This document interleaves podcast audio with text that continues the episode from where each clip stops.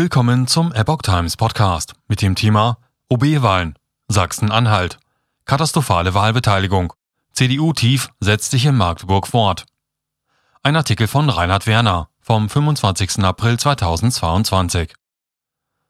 Bei den OB-Wahlen in der sachsen-anhaltischen Landeshauptstadt Magdeburg scheitert der Kandidat der CDU im ersten Wahlgang deutlich. Eine Einzelbewerberin geht als Favoritin in die Stichwahl. Der von der AfD nominierte Ex-MDB Frank Passemann fällt durch. In mehreren Städten und Gemeinden von Sachsen-Anhalt wurden am Sonntag Verwaltungschefs neu gewählt. In fünf Städten davon standen Oberbürgermeisterwahlen an. Mit besonderem Interesse blickt das Bundesland auf die OB-Wahl in der Landeshauptstadt Magdeburg. Dort gab es im ersten Wahlgang keinen Sieger, aber eine katastrophale Wahlbeteiligung und enttäuschende Ergebnisse für die größten Parteien im Land. CDU, AfD, Linke und SPD. Kandidat der CDU in Magdeburg nur bei 12,2 Prozent. Nach dem ersten Durchgang liegt in Magdeburg mit 43,3 Prozent die parteilose Sozialbeigeordnete der Stadt, Simone Boris, mit deutlichem Vorsprung voran.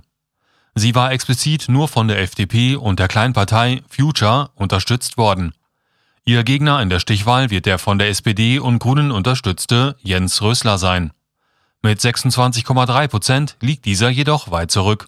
Und es ist nicht davon auszugehen, dass ein großer Teil der ausgeschiedenen Kandidaten eine Wahlempfehlung für ihn aussprechen wird. Ernüchternd verlief der erste Durchgang der Magdeburger OB-Wahl auch für den CDU-Kandidaten Tobias Krull. Mit lediglich 12,2 Prozent lag der Landestagsabgeordnete deutlich unter dem Ergebnis seiner Partei bei der Stadtratswahl 2019, wo die Union mit 18,9 Prozent stärkste Kraft wurde. Bei der Landtagswahl im Vorjahr kam die CDU in der Landeshauptstadt sogar auf 30,8 Prozent. Auch die Linkspartei konnte ihren großen Coup des Vorjahres, wo ihre Kandidatin Dr. Silvia Ristoff mit deutlichem Vorsprung zur Oberbürgermeisterin von Bernburg an der Saale gewählt wurde, in Magdeburg nicht wiederholen. Ihre Kandidatin Nicole Anger kam nur auf 6,8 Prozent.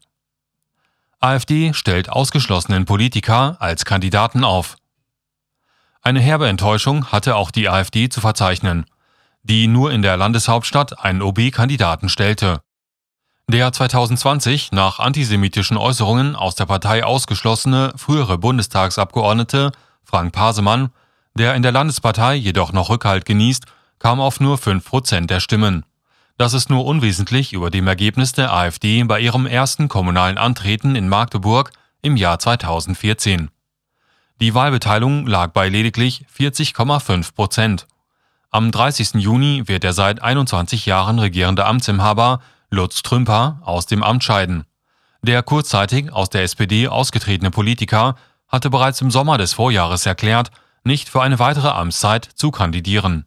In Stendal, wo bereits die Stichwahl anstand, büßte CDU-Kandidat Thomas Weise einen 10-Punkte-Vorsprung gegen den Einzelbewerber Bastian Sieler ein der mit 55,2 Prozent die Oberhand behielt.